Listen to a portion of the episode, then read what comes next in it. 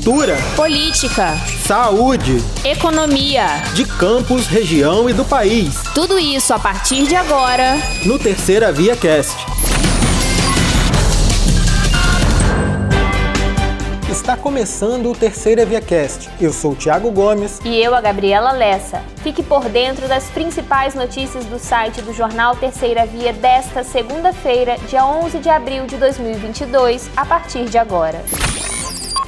O prefeito de Campos dos Goitacazes, Vladimir Garotinho, assinou nesta tarde o documento que sanciona a lei de equiparação do piso salarial dos professores da educação básica da rede pública municipal ao piso nacional. Esta é uma reivindicação antiga da categoria e foi oficializada no auditório da Prefeitura, após reunião com autoridades do município e representantes da educação local. De acordo com o prefeito, a lei será publicada em Diário Oficial nesta terça, dia 12. O reajuste já entrará na folha de abril, que será paga em maio.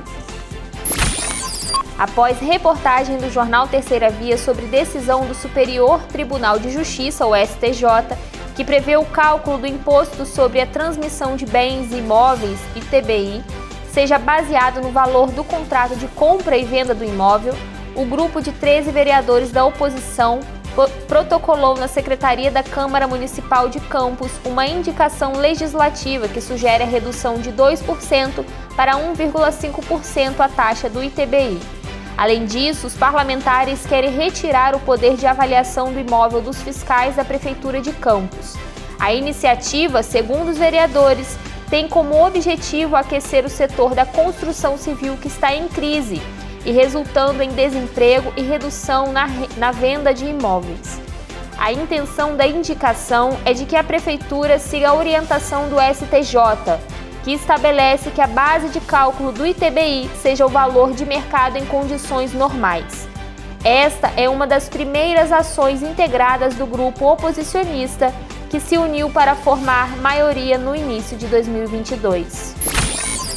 A delegada titular da 134DP do Centro, Natália Patrão, informou que o técnico de enfermagem que atropelou Marcelo Silva Martins, o Pirica, foi indiciado por homicídio culposo.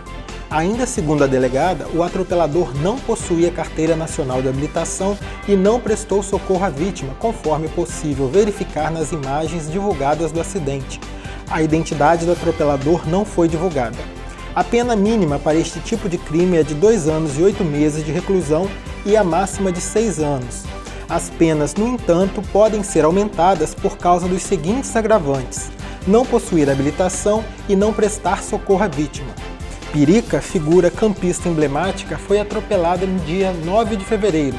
Ele foi socorrido pelo Corpo de Bombeiros e acabou morrendo no hospital no dia seguinte. O ex-técnico da Desportiva Ferroviária, Rafael Soriano, que é natural de Campos Goitacazes, foi suspenso de forma preventiva por 30 dias pelo Tribunal de Justiça Desportiva de Futebol do Espírito Santo, em razão da agressão física praticada contra a árbitra assistente Maciele Neto na tarde de domingo, dia 10. O treinador, que teve passagem em diversas equipes em Campos, deu uma cabeçada na bandeirinha durante o intervalo da partida contra o Nova Venécia pelas quartas de finais do Campeonato Capixaba. A decisão do TJDES foi publicada na manhã desta segunda-feira. O Clube Desportiva Ferroviária demitiu o treinador no início da noite de domingo, por meio de nota oficial publicada nas redes sociais. No comunicado, além do desligamento do Soriano, a agremiação repudiou a violência e se solidarizou com a vítima. A passagem em campos subiu, mas a qualidade do serviço, uma manifestação contra a precariedade do transporte público fechou a RJ 158, estrada que liga Campos a São Fidélis, na manhã desta segunda. Moradores da localidade de Tereré, que pertence a Campos, obstruíram a pista com galhos e pneus e atearam fogo. Esta foi a terceira manifestação no local pelo mesmo motivo apenas este ano. Procurado pela reportagem, o Instituto Municipal de Trânsito e Transporte não se pronunciou até a gravação deste podcast. Seja pelo sonho de ter o próprio negócio, por perceber um nicho de negócio ou pela necessidade após sair do mercado formal, o número de pessoas que optam por empreender é cada vez maior. De 2019, quando o Brasil iniciou o registro de microempreendedores individuais, o MEI, até março de 2022, Campos já registrou 33.948 MEIs. Só em 2021 foram 5.100 trabalhadores que decidiram formalizar pequenos negócios no município. Impulsionado pela pandemia do novo coronavírus, o número representa um aumento de 8,5% em relação ao ano anterior, quando houve abertura de 4,7 mil empreendimentos. O jornal Terceira Via reuniu histórias de pessoas que, diante do desejo ou da urgência, apostaram em um negócio para chamar de seu. Esses relatos você confere em nosso site. A agência do Instituto Nacional de Seguro Social, o INSS de Campos, continua funcionando apenas para reagendamentos de consultas. Na manhã desta segunda, servidores fizeram uma manifestação na Praça São Salvador. Eles pedem concursos públicos para o órgão, reposição salarial de 19,99% e melhoria nas condições de trabalho. No dia 1 de abril, o INSS anunciou uma greve nacional. A agência de Campos aderiu ao movimento oito dias depois. Um jovem de 20 anos e dois adolescentes, sendo um de 13 e outro de 14 anos, foram baleados de raspão na noite deste domingo, na saída de um pagode em um bar na rua Ayer Campos, no Parque Aurora, em Campos. A polícia militar foi acionada após os três jovens darem entrada no Hospital Ferreira Machado com ferimentos causados por disparos de arma de fogo.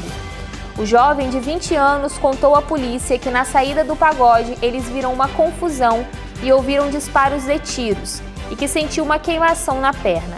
Ao verificar, havia sido atingido por um dos tiros. Os outros dois jovens também foram feridos de raspão na perna. Todos foram atendidos no hospital e liberados. O caso foi registrado na 134DP do centro e ninguém foi preso. Uma viatura da Polícia Militar capotou na manhã desta segunda no quilômetro 95 da BR-101, na localidade de Cacheta, em Campos. O acidente aconteceu por volta das 5 da manhã. Na hora, a pista estava molhada um policial teve escoriações no braço e na perna e, após ser socorrido pela concessionária que administra a rodovia, foi levado para o Hospital Ferreira Machado, onde passou por exames e foi liberado. O diretor-geral do Operador Nacional do Sistema Elétrico, ONS, Luiz Carlos Sioc, afirmou nesta segunda que a expectativa é a bandeira tarifária, ou seja, a taxa extra aplicada às contas de luz ficar na cor verde até o fim do ano, isto é, sem cobrança a mais para os consumidores. A definição sobre a aplicação da bandeira tarifária na conta de luz cabe à Agência Nacional de Energia Elétrica, a ANEEL. Na semana passada, o governo anunciou a antecipação do fim da bandeira escassez hídrica, que adicionou à conta de luz R$ 14,20 a mais para cada 100 kW por hora consumidos.